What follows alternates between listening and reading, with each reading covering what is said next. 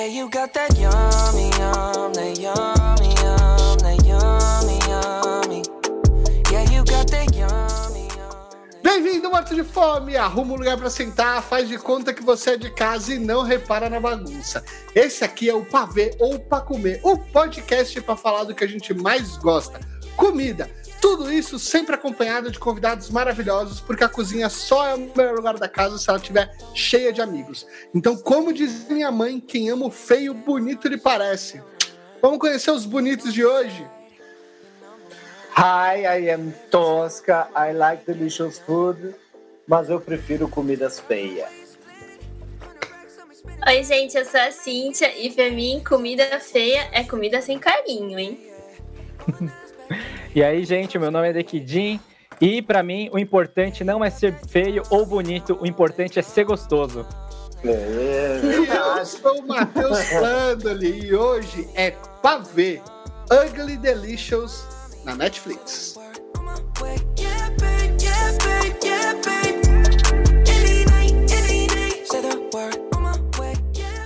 Hum, é pra ver ou pra comer? David Chang é filho de imigrantes sul-coreanos, dono de uma série de restaurantes, uma verdadeira cadeia que existe nos Estados Unidos. É um algum dos chefes mais estrelados, tem dois restaurantes, pelo menos duas estrelas Michelin, e com certeza é uma grande personalidade no mundo culinário. Tem até podcast, na verdade, dois podcasts. É, e é junto dele que, através do seu olhar, a gente assiste a série documental Ugly Delicious. É uma série que atualmente tem só 12 episódios, mas que com certeza chama atenção por falar de diversas formas sobre algumas comidas. E para alguns pode ser feia, mas que são de fato deliciosas. É um episódio e é uma série que acaba misturando a sociedade, a cultura, as pessoas e a comida. E como a comida se envolve em tudo isso. E, obviamente, para falar disso, a gente trouxe os lindos do Gohangô, Dekidin e Cíntia. Muito obrigado por participarem desse episódio, viu? Isso, a gente que agradece aqui pelo convite, a gente sempre é ansioso aqui para participar do podcast com você, Matheus e Tosquitas. Sim, a gente agradece o carinho. Muito bom. E eu, e eu vou falar que, assim, é muito legal fazer esse episódio com vocês, porque eu acho que o Gohangô também tem um pouco disso, a gente vai falar um pouco mais pra frente, que é falar de cultura, falar de sociedade, falar de pessoas e falar de comida. Então, quando a gente tá falando dessa, de toda essa formação, é muito bacana. Eu vou começar por quem sugeriu o tema, que na verdade foi o Dek. Então, Odeki, o que faz o Ugly Delicious ser a sua série favorita? Nossa, cara, meu, é complicado, assim, porque eu acho que ele fala tudo do, da, da minha. Da, do que eu carrego como verdade na cozinha, sabe? Primeiro é que o David Shen, né? Ele é uma, uma grande inspiração para mim, desde muito, muito tempo, desde que eu comecei a cozinhar em 2014, né? 2014 e 2015, porque foi quando ele, ele tinha lançado uma série também chamada é, The Mind of a Chef. A primeira temporada era com ele e era muito boa. E eu comecei a adentrar, conhecer um pouco mais sobre o trabalho dele. E eu já idolatrava bas- basicamente ele, assim, como um- chefe. E aí, depois, com o Ugly Delicious, que ele fala muito sobre essa questão de que comida não é apenas comida, mas ela é carinho, ela é política, ela fala sobre sociedade, antropologia, fala sobre muita coisa. É muito mais do que só um prato ali, sabe? Então, pra mim, aquela série, ela me cativa por N motivos e N formas diferentes. Muito bacana.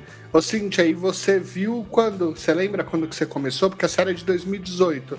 Você foi ver esse ano por pressão do DEC. Como é que foi isso? Conta pra mim. Eu lembro que eu comecei a ver por causa dos meninos que estavam falando também. Eu acho que eu tava vendo assim, né, no Netflix.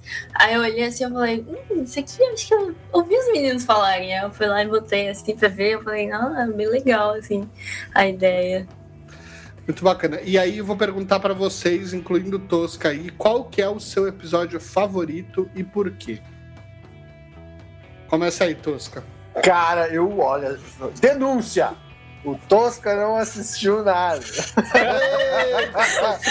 Não, mas na verdade, assim, eu acho que eu assisti a temporada, não que a gente está falando. A dois. Eu assisti um episódio que eu achei maravilhoso, que é o segundo, então, da segunda temporada, talvez, Isso. que é sobre Índia. É. Eu Sobre fiquei- Curry. Eu fiquei, assim, cara, enlouquecido com o episódio. Depois tem um de carne, que eu também é fiquei filé. muito. É, e é muito louco essa, essa edição, né? De tu sair para um lugar que é onde a vaca é sagrada e tu vai para um lugar onde a carne, cara, tá rodando direto. Mas o episódio que abre esta temporada, que eu assisti errado, mas fiquei muito feliz por assistir, é o de comida de bebê.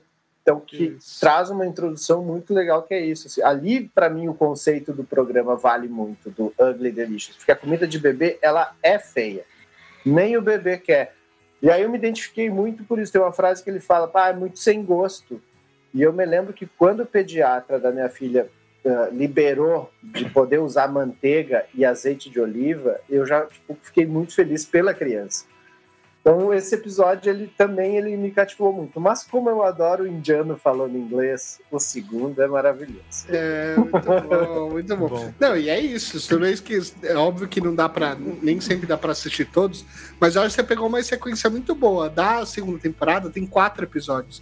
E os meus, se eu tivesse que colocar no ranking aí, Curry e Filé são os que eu também mais gostei ali, que, que tem coisas muito legais. Cíntia, qual que você assistiu que você gostou, assim, que chamou sua atenção? Nossa, eu acho que o que eu peguei assim, aleatoriamente e bateu assim, foi o do arroz frito. E eu olhei e falei, caramba, é muito tipo a minha vivência, tipo, a identidade que eu, eu sinto, assim, sabe, no lugar, assim, é aquela coisa me representa. Eu fiquei, tipo, gente, tipo, foi muito assim aleatório, sabe? Eu escolhi, assim, não fui na ordem, eu, eu fui e gostei bastante. E essa é um, é um pouco da graça, né, que tem, porque a série, o fato de ser documental, ela, ela também é um pouco como Chef's Table.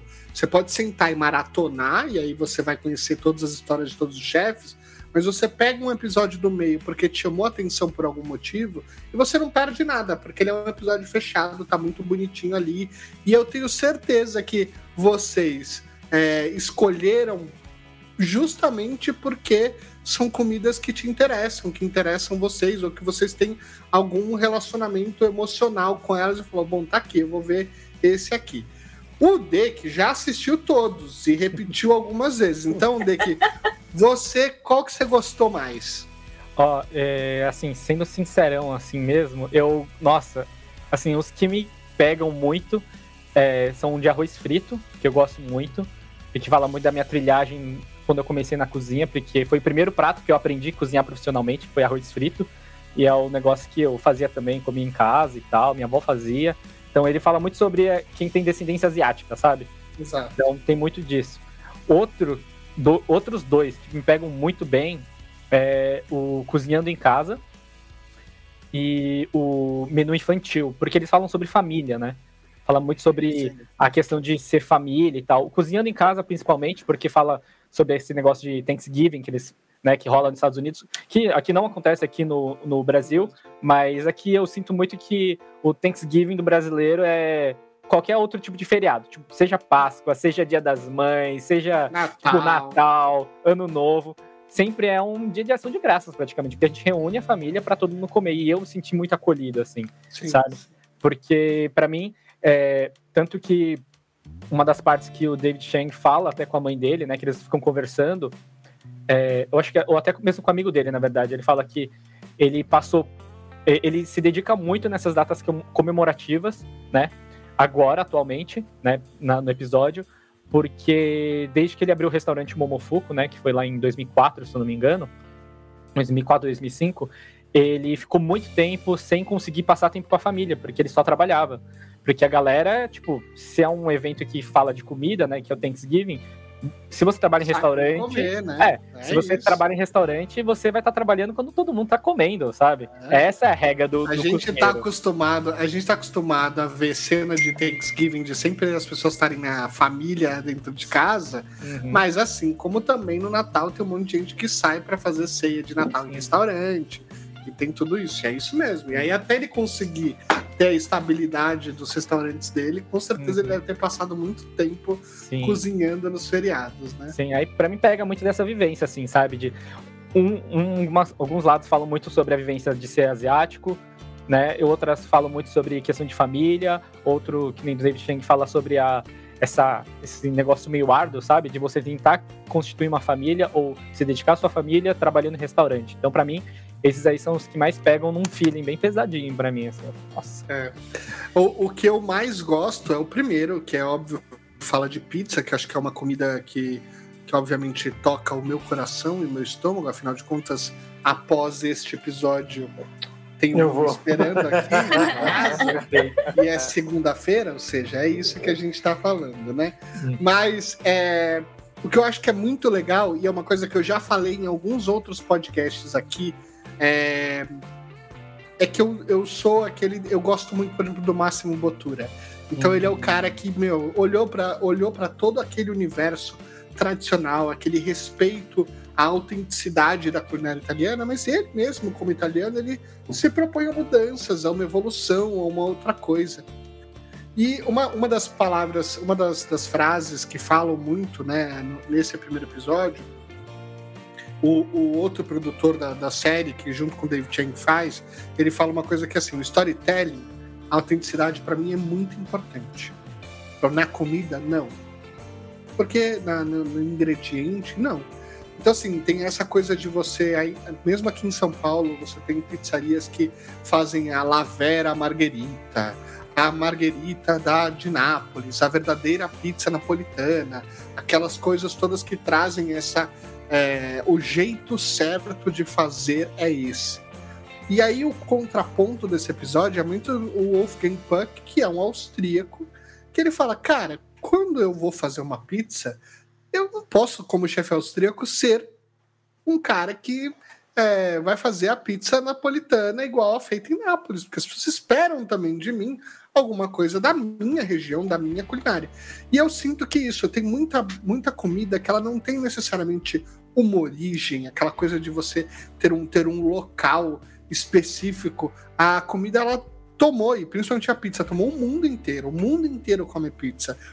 E ela é da Itália? Cara, não mais. Quando você viaja para Nova York, é legal você experimentar a pizza nova-iorquina. Quando você está nos Estados Unidos, é legal você ir para Chicago e você conhecer a pizza de Chicago, que é uma torta recheio dessa lapa, assim, gigantesco. Quando você vem para São Paulo, e a gente falou disso no episódio de Comida de Paulista, cara, a pizza de São Paulo tem a sua própria característica, tem a sua própria é, assim, assinatura, vamos dizer assim. Então, isso que eu acho que é muito legal desse papo, porque o, o David Chang ele, ele vai nesse caminho, né? Ou seja, ele é o cara que botou o, o noodles pro americano comer e não ser o miojo, entendeu? Uhum. Ser um produto que, cara, as pessoas respeitassem, que, que fosse colocar isso.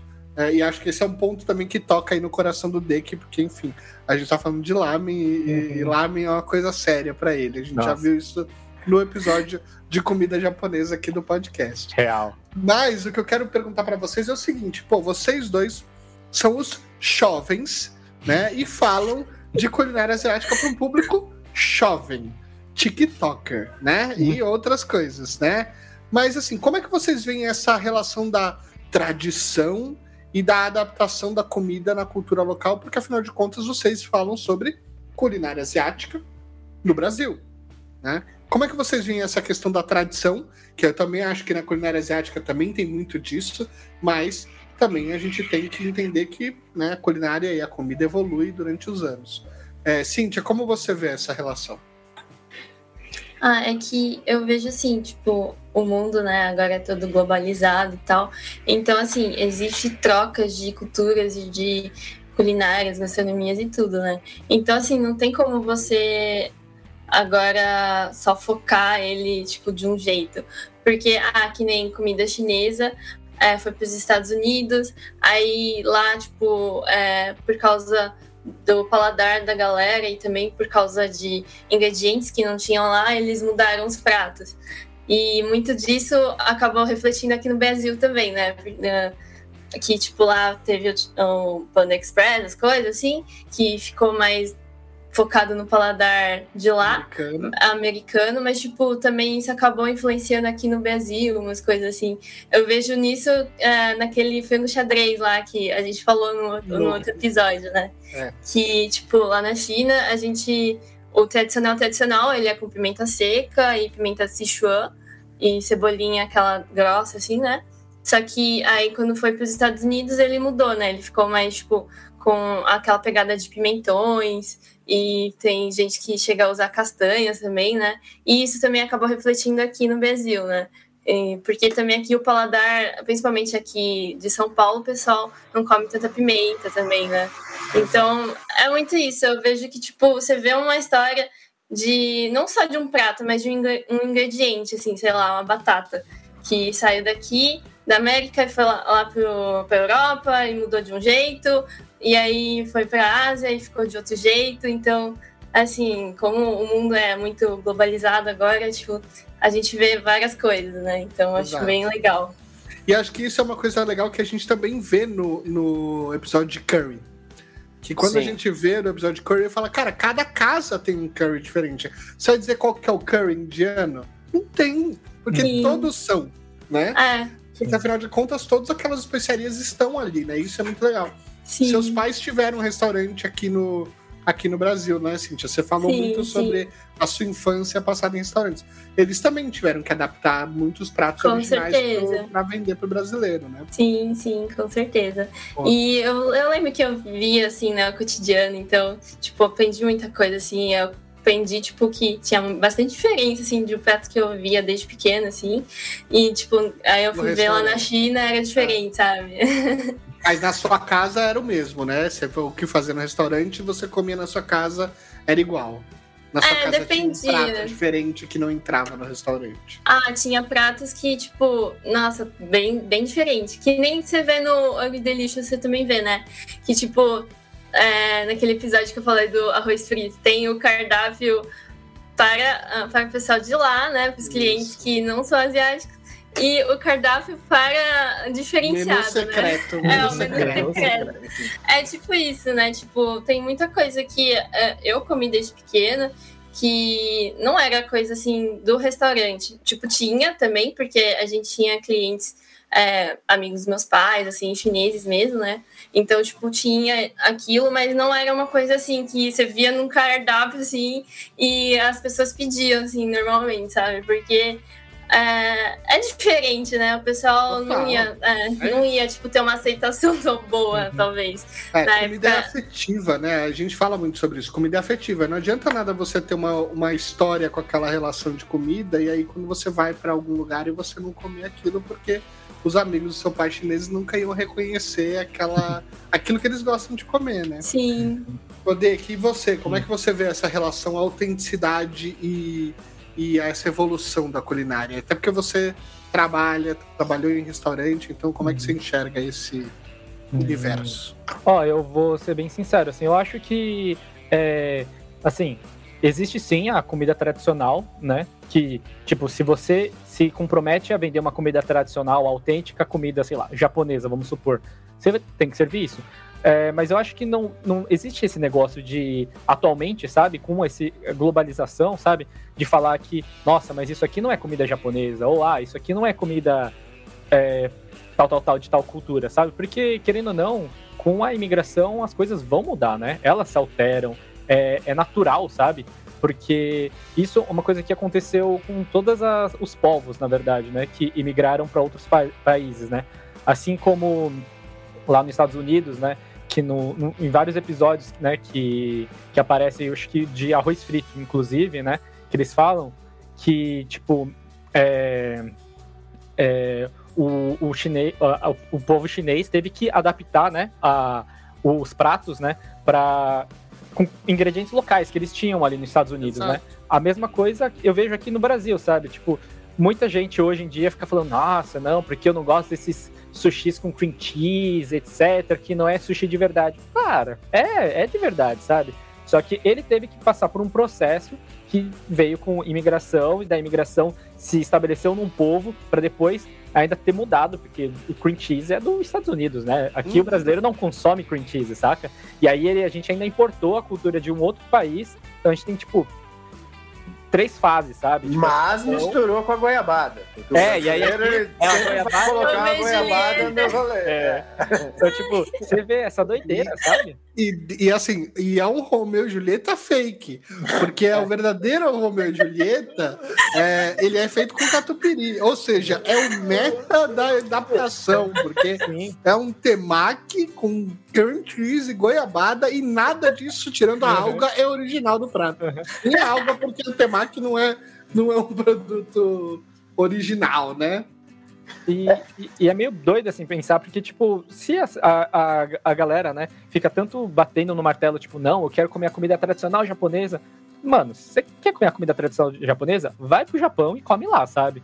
Não, vem, não me venha que- querer, é, é, tipo, é, bater aqui e falar assim, não, eu quero comer a, com- autêntica comida japonesa em um outro país, porque vai ser muito diferente, sabe? Exato. É o estrogonofe, né? É o Sim. estrogonofe que é o, virou estrogonofe no Brasil, com arroz e batata palha, entendeu? E aí, se você quiser me falar que eu tenho que comer o, o original, eu vou falar, não, muito obrigado, porque eu É, quero comer o estrogonofe. Sim, o de PF. Exato. E uma coisa que acho que até para eu sair um pouco dos episódios que eu até comentei e pro do dado de pizza que você falou, que o cara que faz a pizza lá no Japão, que também ele comenta, ele fala a mesma coisa. Ele fala. Não faz sentido eu fazer uma pizza italiana, minha pizza é japonesa. Porque se eu importasse as coisas da Itália para fazer uma autêntica pizza italiana, ela não seria uma pizza italiana, porque Exato. o tomate já, o tomate que colhe lá maduro para chegar aqui já vai estar passado. E O azeite que vai vir dali para cá, ele já vai estar oxidado. A farinha que vai vir para cá já vai ser de inferior. Então é mais fácil eu usar os meus ingredientes locais, que eu confio, eu acho que eles são bons.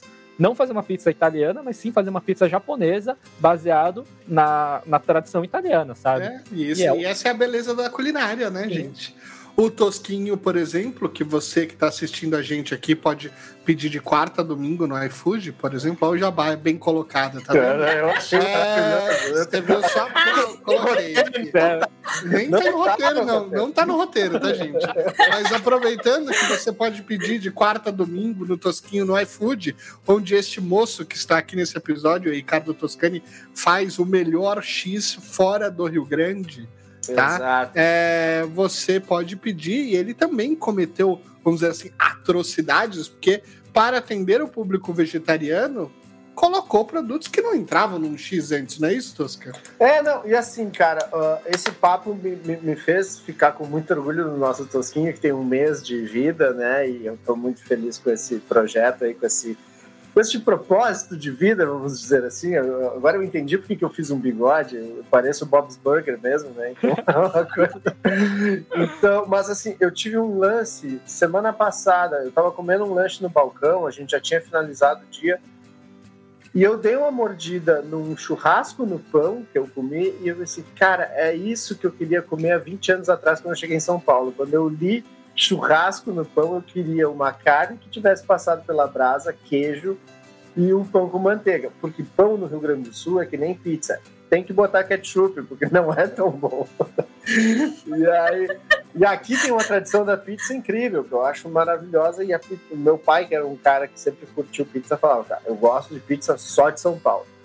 Então aqui eu senti isso, cara. Ah, se eu for pro Rio Grande do Sul, eu vou fazer churrasco no pão no Rio Grande do Sul e não X. E estando aqui, eu vou fazer X. Mas todo o rolê de, de- da comida afetiva, né? Eu sempre fiz X, é uma coisa que eu me identifico aqui em São Paulo. E tive que adaptar por isso. Assim, eu tenho muito amigo vegetariano e muito amigo gaúcho que deixou de ser carnista e hoje é vegetariano. E tipo, cara, queria comer um X. Aí esses dias eu mandei um de cogumelo o cara, legal, mas eu não gosto de cogumelo. Eu mandei um de alho poró e o cara, ah, pô, que legal que tem o de alho poró agora. E a minha cabeça hoje, ela tá muito mais para criar um vegetariano, porque esses sabores já mais tradicionais do Rio Grande do Sul eu já é, pô, vou fazer, vou reproduzir um calabresa, vou reproduzir o de coração de galinha e tal. Mas eu tô com a cabeça muito mais voltada hoje para produzir um novo lanche vegetariano.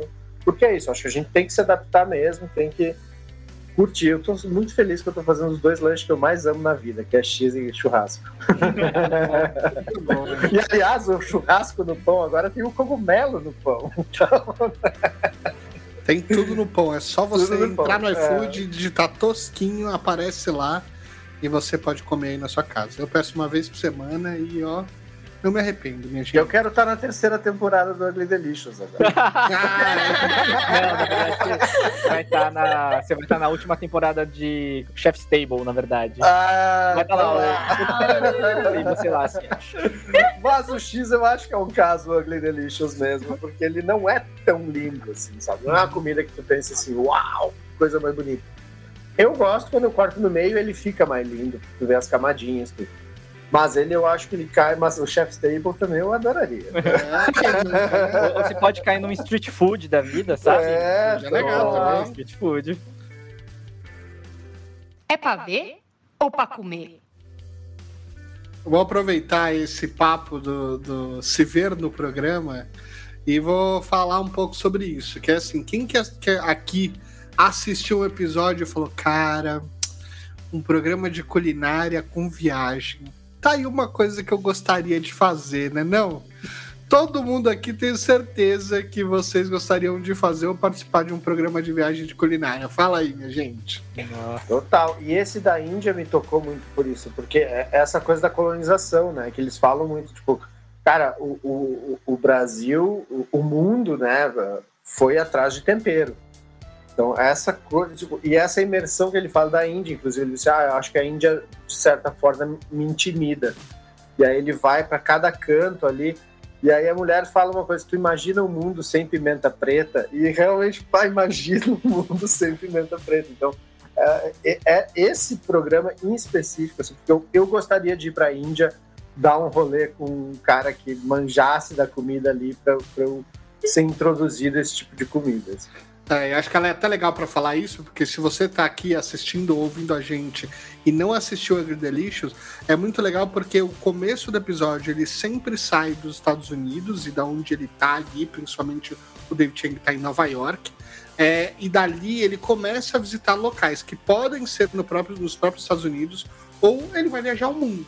né? Então, quando ele, a está falando de comida indiana, ele viaja para a Índia. E aí, quando ele vai falar de churrasco, ele viaja para o sul do Texas. Então, assim, tem, tem vários episódios que vão acabando fazendo isso, que é um alerta de gatilho desgraçado para quem está vivendo em pandemia e quarentenado há mais de ano dentro das suas casas.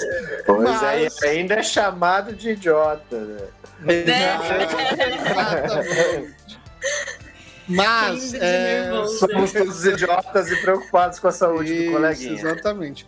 Mas ainda assim, acho que ele é delicioso, porque assim como muitos do, é, o formato ele não é, vamos dizer assim, novo, né? Assim, falar de um programa de culinária em viagem é uma coisa muito comum. A gente é mesmo aqui em casa, quando a gente decide sair para viajar, a gente escolhe primeiro os restaurantes que a gente quer ir na região e depois a gente marca hotel, aí depois a gente vê tudo. E eu acho que, é- que quem gosta de comida sempre, de uma certa forma, tá olhando para isso, né? Ou seja, o destino é a comida e depois a gente vai ver. Então, quem produz conteúdo, no caso nós todos aqui, a gente já se viu em algum momento fazendo algum programa nesse sentido.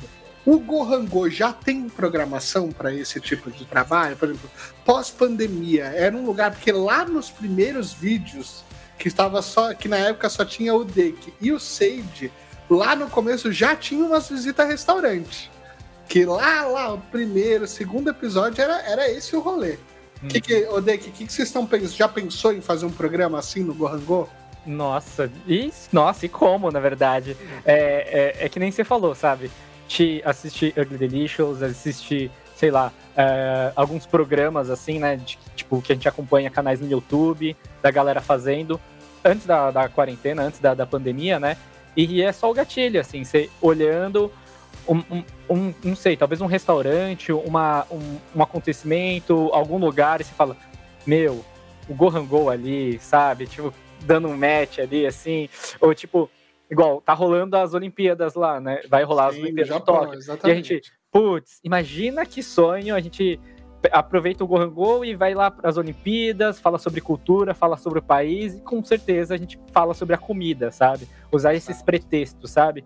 E, e querendo ou não, assim, tipo, ah, é, é que nem você falou, né? Não tem como não assistir essas coisas e se imaginar ali, sabe? Fazendo uma trip, assim, sabe? Uma food trip, na verdade, né? Que nem você falou. É, comer primeiro e depois a gente pensa em hotel, depois a gente pensa em que a gente vai fazer no lazer. Outros pontos turísticos. O que, que É. eu vou fazer entre o almoço e o jantar? Exato. Exatamente. É isso. Você vai pra Exatamente. cidade e você fala, eu já sei onde eu vou tomar café da manhã, eu sei onde eu vou almoçar, eu sei onde eu vou jantar. Sim. O meio a gente vai descobrir quando Sim. chegar lá. Às vezes ir pra um parquinho ali do lado e falar, nossa, É. eu fui num lugar tão bonito, era um parquinho. Ah, mas você foi mais um lugar? Ah, então eu fui nesses restaurantes aqui, ó. Esse É aqui, esse exatamente aqui, esse isso. aqui. É exatamente isso. É Tipo, exatamente é, é esse é o, é o rolê. Não, E- é- é- antes da pandemia, eu já falei isso, que acho que em algum outro lugar foi off, mas assim, antes da pandemia, eu e a Thalita, a gente tinha programado para fazer uma viagem para Buenos Aires. Porque a gente tinha ido que o, alguns restaurantes da, de Buenos Aires, e a gente já foi algumas vezes para lá, tinham sido eleitos os melhores da América Latina. E a gente já tinha ido, mas a gente falou. O que, que será que mudou pra gente poder ir lá de novo, comer mais uma vez e aí a gente Ai, ver se, desculpa. se bom, entendeu? Aí a gente tinha feito a reserva em todos eles, fechou o, o voo e fechou o, o hotel, aí plau, veio a pandemia. Aí fechou o mundo. Aí Aí fechou o mundo. Exato. Ai, Mas, que Ai, que triste. saco. Mas né? é isso, Eu amo a é Argentina. Não, mas Nossa, é, que assim, eu posso até falar muito aqui, mas se tem uma pessoa que marca as coisas pra só comer e viajar, é a Cíntia. Ah, É- ela é um, assim, A É, Cíntia ela é falou de ela quando é ela foi pra. China, ela já deu a letra pra gente inteira já. Ai, É que assim. isso. Mas, nossa, eu gosto muito. O meu, o meu objetivo toda vez que eu vou viajar é, tipo, listar todos os lugares que eu posso ir pra comer, assim. Aí, tipo assim, ah, eu vou estar nessa região, então dá pra comer em tal, tal, tal lugar. Então, a gente vai, sabe? Tipo, ai, meu Deus, eu fico É traçando. É isso. É maravilhoso. Eu fui pro Japão um pouquinho antes da pandemia, né? Em novembro, outubro de 2019. Meu Deus, eu comi demais. Foram duas semanas que eu não parava de comer, sabe? Eu fiz até tipo uma dieta com o meu namorado pra gente poder comer à vontade lá. Mas você sabe que é isso. Eu tenho, eu tenho um casal de amigos que, que é fit. que é super fitness, crossfiteiros e tal. São, são muito legais, apesar de serem crossfiteiros, brincadeira. É, mas é, é muito legal quando a gente fala das viagens. É muito legal quando a gente fala das viagens, porque as viagens deles são totalmente diferentes das minhas. né? Então, assim, quando eles saem, eles vão falar assim, cara, vamos pra tal lugar, porque tem uma trilha que sai do ponto A ao ponto B, etc e tal. E eu falo, não, entendeu? Não. Eu quero saber da vinícola que você foi depois que você foi nesse andar todo. Como é que era?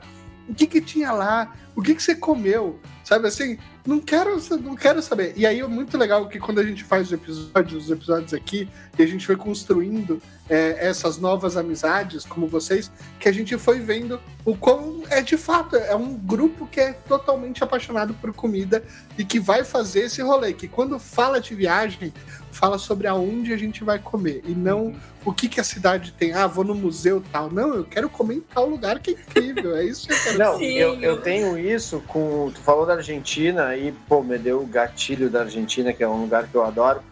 E eles têm os quioscos, que são os lugares que só vende bala chocolate daquela região. Você sabe? Aqueles, o guarda-chuvinha da Argentina é o melhor, porque não tem aquela película de gordura que já a Que não derrete, né? Que não É, derrete, fica que assim, ali, blá, blá, blá, blá. Exato. Aí, tipo, o rolê que eu fui dar em São Francisco, cara, lojinha de doce, sabe? Entender a porcaria que eles comem, assim. Falando porcaria com, né, toda ressalva ao doce, né? Beijo, senhor Wonka. Mas é.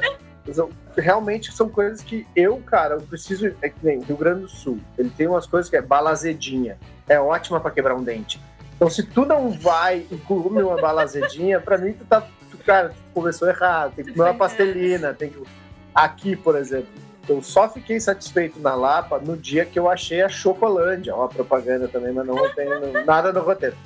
Que também é onde tu vê assim, a reunião de todos os doces brasileiros. Então, se eu for levar um gringo num lugar, eu vou tipo, cara, entra aí, ó, e vai dar um Escolhe um passeio. de cada e vai. É, e vai, te diverte. Então, isso eu adoro também. Um, um lugar de viagem. E eu faria um programa assim, comendo porcarias pelo mundo. A gente troca o nome porcaria, porque eu também tô repensando. Tô tipo Fiuk, ressignificando a palavra. Muito bem. Ó, outra coisa que eu acho que é muito legal, que, que o- a série como um todo, né? São 12 episódios, é muito curto, mas a gente falou sobre isso.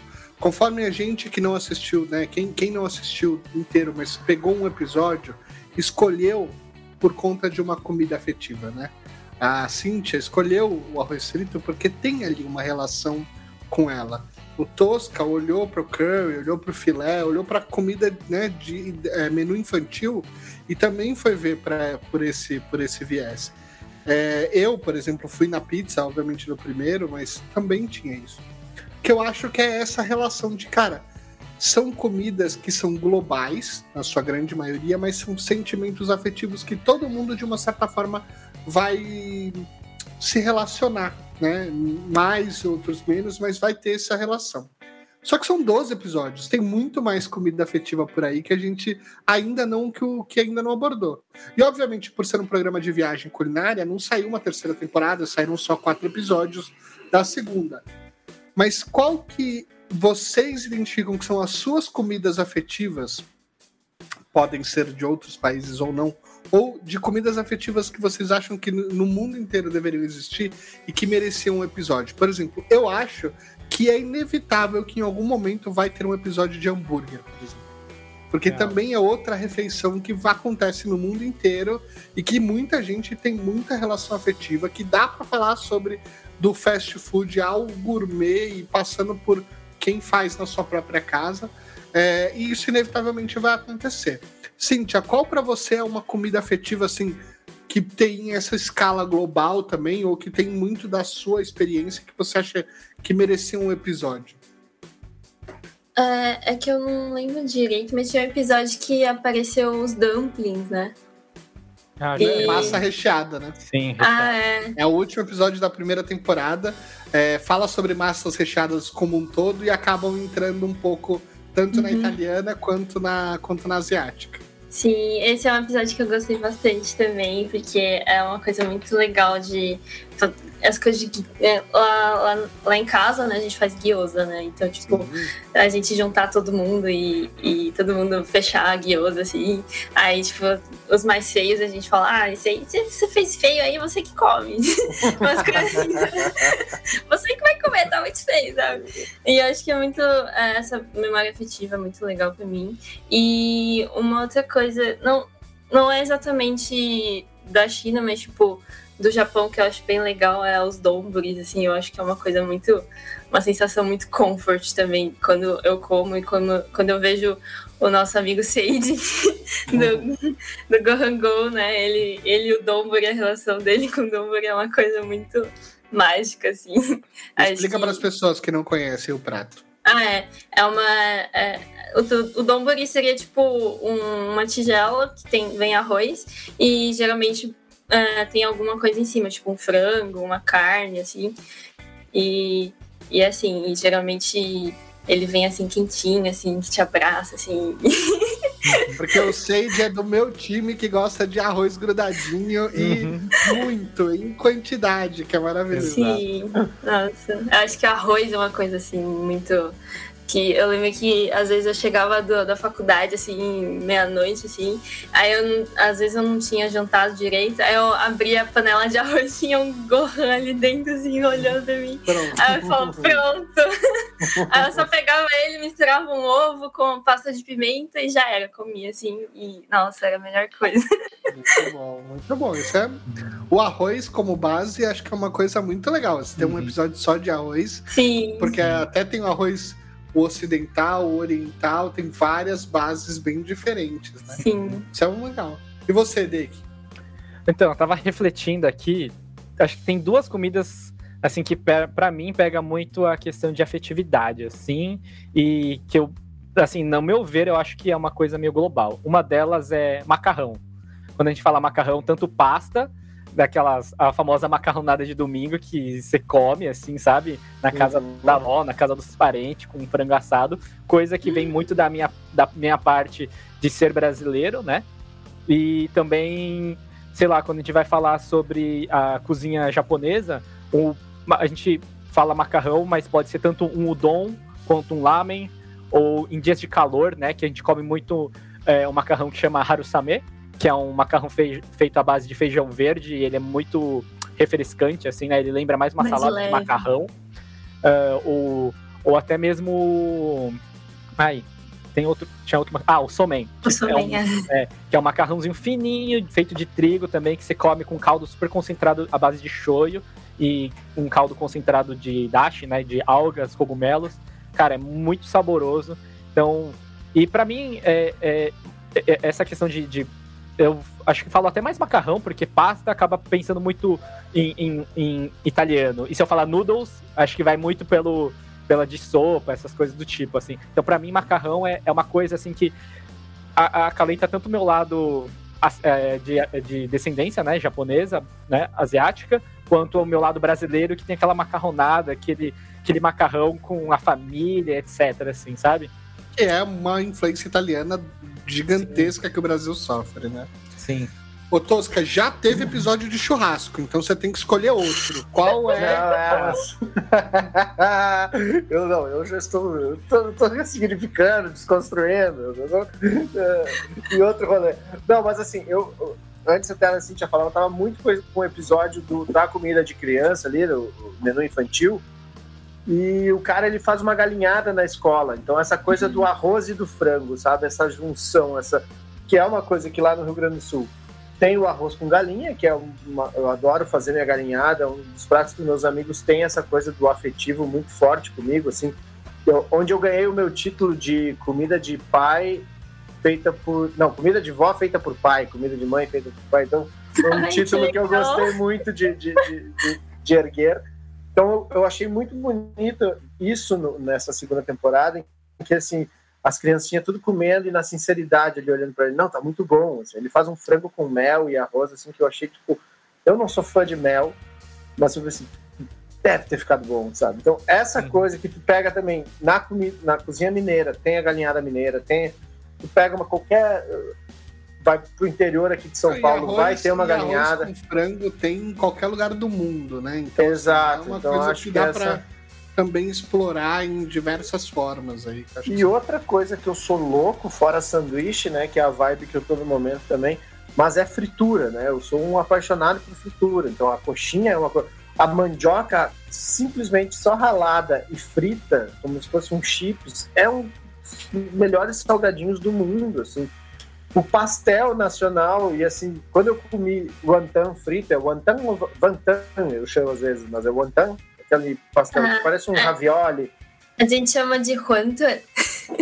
Ah, Não tem nada a ver com o que você tava pensando. É tipo, e a gente já discutiu isso. Né?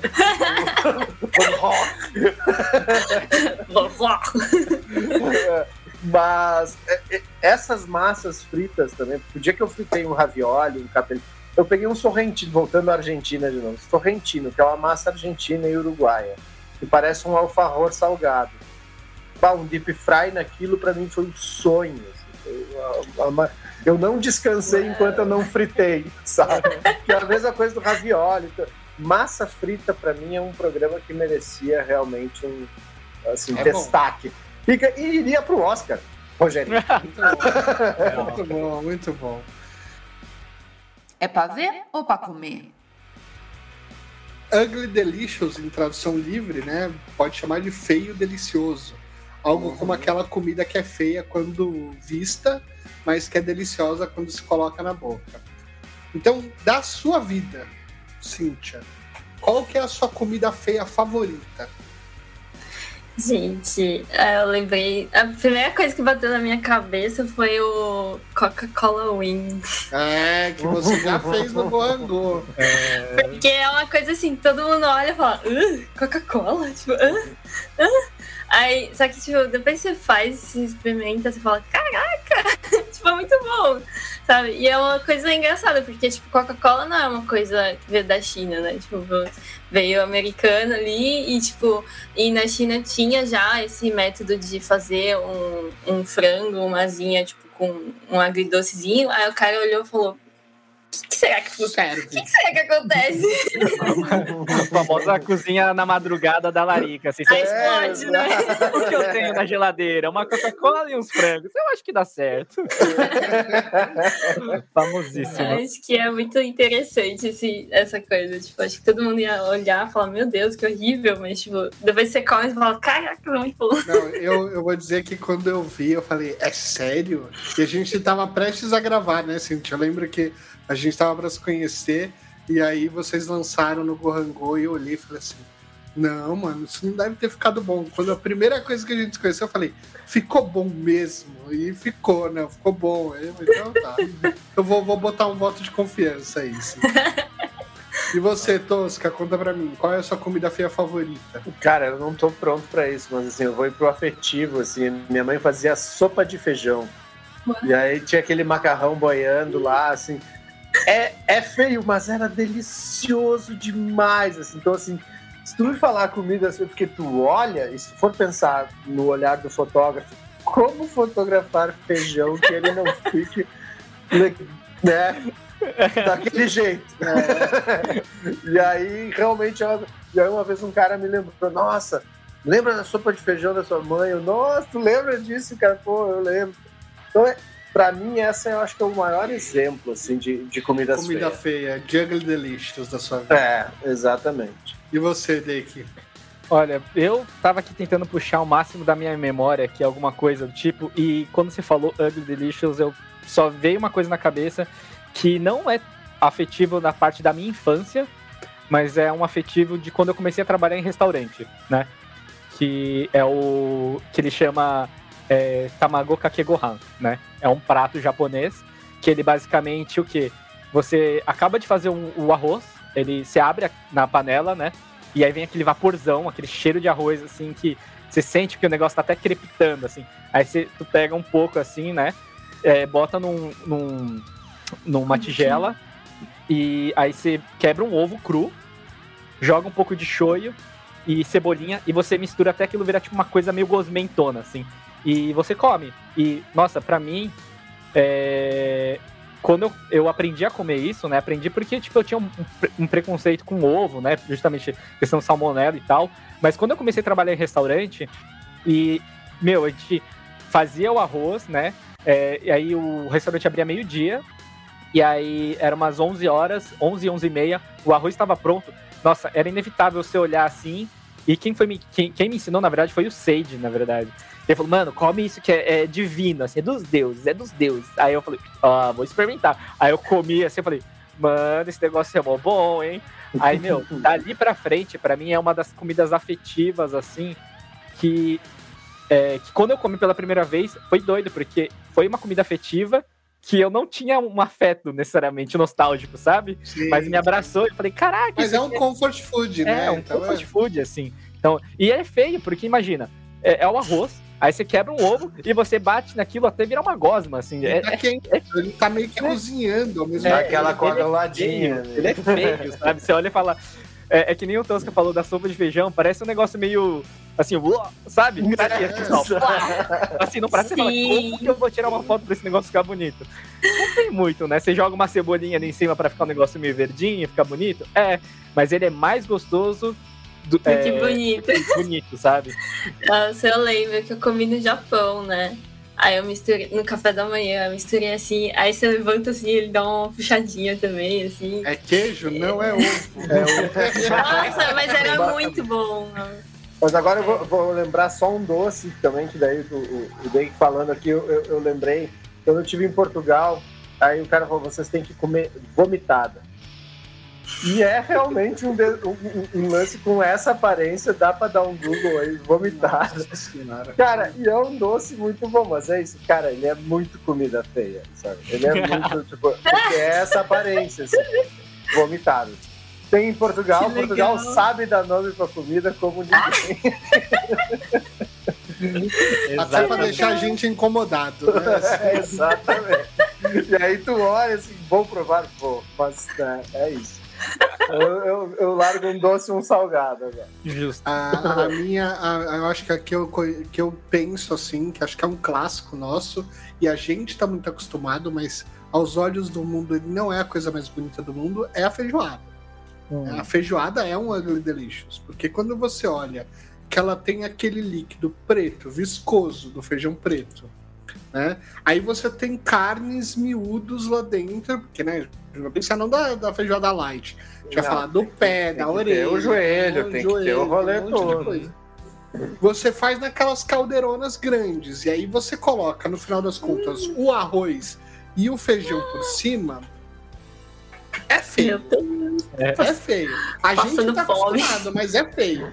Só que é delicioso, assim, é o que, que, a, que a- aquela fusão de sabores, cartilagem, de tudo que vem ali, de todos os pontos, constroem um umami que quando você coloca na boca, mesmo os gringos olhando pra isso e falando, cara, eu não vou comer isso, isso não é bom de jeito nenhum. Quando o cara coloca na boca, ele não entende como aquilo é tão gostoso, Exato. porque não parece, né?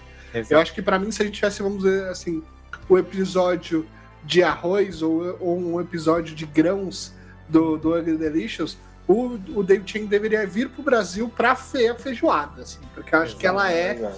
uma, uma forte concorrente a ter um episódio no, no Ugly Delicious. Mas eu monto uma feijoada muito bem. Eu boto Não, não. o feijão, uma É. trilha de farinha, arroz e a couve.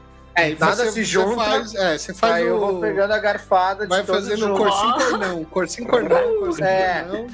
Faço é, uma estampa bonita. É, é, ele faz um prato listrado. Exato. É, mas, mas tudo bem, é um empratamento bonito. É, mas- Agora a comida, ela não, Não, é, bonita, não, eu concordo, É isso. concordo muito, concordo muito. Aproveitando, pensando que a gente, se a gente tivesse uma versão, vamos dizer assim, brasileira do Ugly Delicious, quem que seria o Dave Chen? Quem que vocês acham que poderia ocupar esse lugar de apresentador para poder questionar?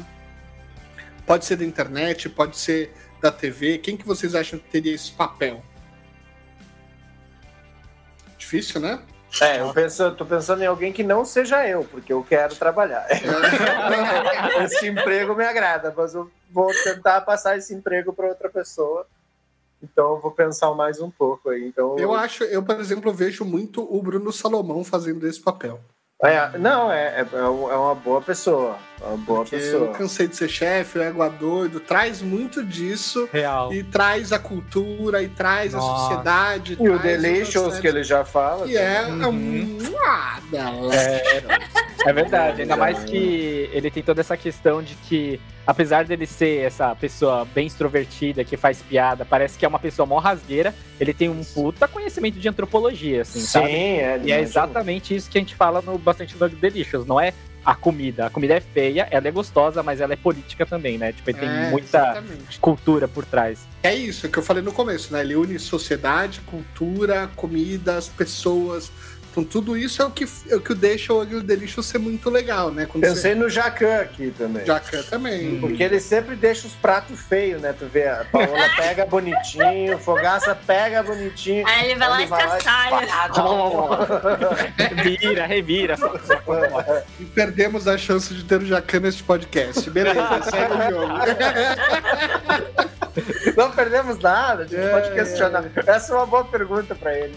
Muito bom. E quais, além da feijoada, que outras, que outras comidas brasileiras mereciam um episódio de Ugly Delicious? Não, eu tenho uma na cabeça que eu tava pensando aqui e. Nossa, é, é ugly delicious. Cachorro quente.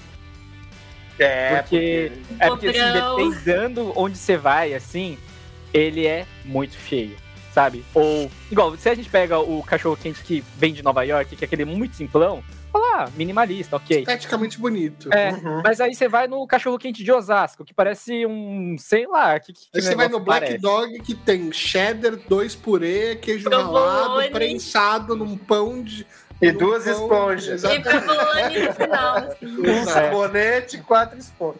É, E, e isso, e eu, eu falo muito por isso, porque a- é, teve um- uma época que eu fiquei muito encucado com cachorro quente, assim, né? E porque acho que eu tinha ido para Maringá, né?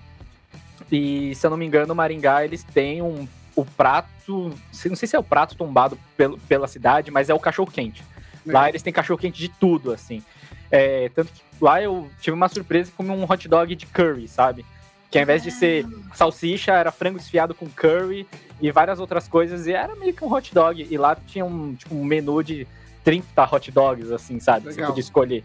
E aí eu fiquei, tipo, muito abis- abismado, assim, tipo, meu, eu viajei um pouquinho, claro, tipo, é bastante de São Paulo até Maringá, mas já muda muito. E aí, eu lembro que eu fui pra Mogi há uns tempos atrás, quando eu era bem mais novo, e em Mogi é normal você botar alface e vinagrete dentro do, do cachorro quente. E aí, e aí, tipo, eu fui começar a pesquisar e tem até um- umas coisas que você vê na internet, tipo, no BuzzFeed, se eu não me engano, que eles falam regionalidade dos cachorro-quentes espalhadas pelo Brasil, sabe? Uhum. E com toda certeza tinha que ter o de Osasco, que é aquele tijolo lá que você tem comer num prato, sabe? Tipo, e você vê assim, caraca, tipo, cachorro-quente eu vejo que é um negócio, tipo, É. feio, entre aspas, mas ele também tem muita diversidade, assim, sabe? É, é doido, assim, é doido. E você, Cíntia? Hum, Não consegui pensar agora. Eu tenho, eu tenho mais um. Eu tenho o Parmegiana. Uou. O Parmegiana, ele, ele tem tudo pra dar errado, mas de alguma forma ele dá certo. É Porque ele é um bife que foi frito. Depois de frito, ele é mergulhado num molho de tomate. o cara põe queijo em cima, põe no forno de novo. Então você tá comendo um bife que tem a casca que você fritou, que já tá mole por causa do molho de tomate. Entendeu? O molho de tomate, que nem sempre é dos melhores, às vezes tá muito ácido, às vezes tá muito sei o quê, mas é sempre um mar de um mar vermelho assim. E o queijo em cima que nem sempre, na maioria das vezes, não é da melhor qualidade. Só é pra fazer um puxa e dizer que tá lá. Uhum. Mas quando você põe tudo isso na boca, você fala: Meu Deus do céu, como esse negócio é bom. Eu não Exato. entendo. E aí você, você come com arroz, sem nenhum outro molho, porque o molho de tomate já é o molho do arroz, então você já faz aquela gororoba. E aí, normalmente, você tem a batata frita, que na maioria dos lugares o cara coloca em cima do, do parmegiana, que também é outra fritura que fica molhada. Ou seja, é muito feio, não é? É. Muito Tem feio, tudo pra dar errado, mas dá muito bom. E dá certo. É um caótico organizado, praticamente, Nossa né? senhora, né, cara? É muito louco. E eu lembro, e eu lembro que eu fui pra Ribeirão Preto. Essa história é muito legal. Que eu, fui, eu morei lá um ano a trabalho. E, obviamente, a gente tá acostumado com preços de São Paulo. E preços do interior são muito mais baratos do que os valores de São Paulo. E aí eu fui, eu, fui com o Marquito, que é um amigo meu que tava na agência. A gente tava trabalhando até tarde. Aí ele me levou pra comer o parmegiana do seu Nelson, que era um restaurante de lá. E aí eu olhei assim, cara, ele falou: olha, vamos pedir um meio parmegiana. Eu olhei e tava assim, tipo, 28 reais. Eu falei assim, cara, eu tô com muita fome, Marquito. Vamos pedir um meio parmegiana, é sério? Eu não quero dividir com você. aí, eu, aí o Marquito falou assim: o, o parmegiana dá pra dois, não dá? Fala pra ele. Aí ele falou assim: tá. Então chega, o meio parmegiana chega em quatro travessas de alumínio daquele tamanho tradicional. Um é só com arroz, o outro é só com salada, o outro é só com batata frita e um é só com bife giga ocupando aquele negócio inteiro. Conclusão: pagamos 28 reais, saímos de lá os dois rolando para trabalhar de novo e ainda levamos almoço e jantar do dia seguinte, porque sobrou comida pra caramba, entendeu? É, é isso, isso para mim é muito Brasil, sabe assim? Isso representa o Brasil e eu posso provar. É, eu, eu é, é os misturadões, esse, porque eu não, não gosto, né? Eu sou um cara que eu sempre gostei do bandejão, que as coisas são tudo separadinhas, eu junto quanto eu quero. É a mesma coisa a feijoada, que eu monto em, em trilhas Ah, ali. Então, assim, eu sou esse cara. Então, um mexidão, tipo arroz tropeiro, essa parada, são para mim muito ugly delicious, porque assim, eu tenho que primeiro quebrar a barreira do. Ei, misturaram sem eu, sem eu dizer que podia misturar. então, assim, já começa por aí. É, E aí, então, esses para mim são os grandes representantes no Brasil. Assim, do- Agora, Portugal, vou voltar a Portugal só para os comentários. Tem uma coisa que eu comi lá chamada marmota do rabo à boca. É um peixe que eles pegam o rabo, mordem, passam numa farinha de rosca e fritam. Então é um donut de peixe. Meu Deus! Maravilhoso, maravilhoso. Nossa. Esse eu posso dizer que eu comi, gostei, mas pra mim, ficando no Brasil, esses mexidões aí são as coisas que mexem comigo. Boa. E quais convidados vocês gostariam de ver no programa? Porque o David Chang também sempre traz os amigos dele, os amigão dele pro rolê, né? Então, você tem os cineastas, você tem os, os atores, você tem os críticos. Quem que vocês hoje acompanham e seguem e gostam que vocês gostariam de ver num, num programa desses no Brasil? Você tem alguém em mente, Dick? Ai, um canalzinho com uns jovens bacanas, assim, sabe? Jovens! É, uns jovens Os bacanas. jovens. Uns TikTokers. TikTokers, sabe? Fazem umas dancinhas assim enquanto cozinham. Maravilhosos. Canta um segurando pessoal- o nabo. É, é um pessoal que fala quanto mais melhor. Ah, esse... Uhum. ah falando nisso, eu, eu, eu lembrei ah, na hora que eu não quis interromper o Tosca, né? Mas quando ele falou é, da- do episódio do Curry, o sem pimenta preta, eu falei, nossa, o Gohangon não existiria? E aí, qual que seria o bordão? Não, não, teria um bordão. Tipo, é, é, ela fe- falou esse comentário lá na Índia e, e me afetou aqui como se fosse uma crítica pessoal, sabe? Senti, assim, muito atacado. Eu falei, nossa, eu não consigo imaginar, não consigo É imaginar. verdade, é verdade. É, mas agora você também tava falando né, de alguém, se eu consigo pensar em alguém. Nossa, é difícil, hein? Difícil sair assim na de primeira alguém Ah, que, que, que, que vem assim. Hum, caramba. Se alguém tiver, pode. Os convidados eles trazem um pouquinho, né? A- a- por exemplo, esse do Curry, a menina descendente de indianos, mas mora já há um tempão lá. A gente Sim. sempre tem essa pequena ligação, né? Os pais cozinheiros do, do- de papinha lá.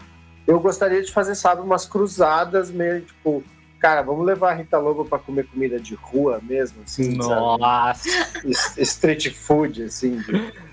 e aí cruzar com o cara, tipo, ah, o, o, o chato pra comer do, do né, levar o Batista, é, e levar o, Claude pra um outro rolê que também ele tenha que se, se deparar com uma comida feia que ele tenha que comer, eu acho que isso que seria legal do- dos episódios. assim.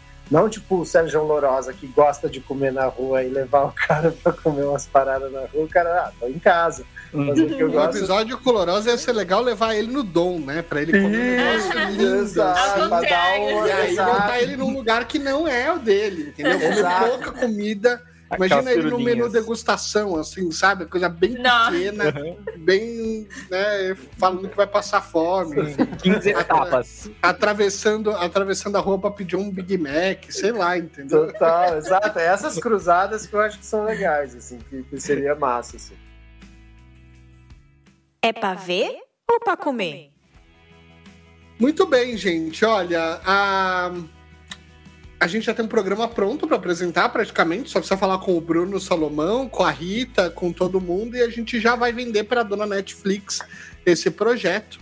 Dois A gente já garante seis episódios. Isso a gente já garante. Exato. Já tem até, já tem até o pessoal do Gohangô Temas. que, Sim, que pode vamos- participar como convidados Não, também. é Exatamente. É ótimo, não. porque o Gohan Fazer- já é, um- é uma coisa, é uma coisa que funciona por si só. A gente tem os apresentadores, tem os câmeras, tem a galera do áudio que vai conseguir fazer também as coisas ali, tudo trocando de, de lugar, sabe? Tipo, pô, acabei minha apresentação, ó, troca aqui. Aí troca ali, ó, e aí eu tô lá no áudio ali, ó, começa a apresentar, é uma coisa muito louca, assim.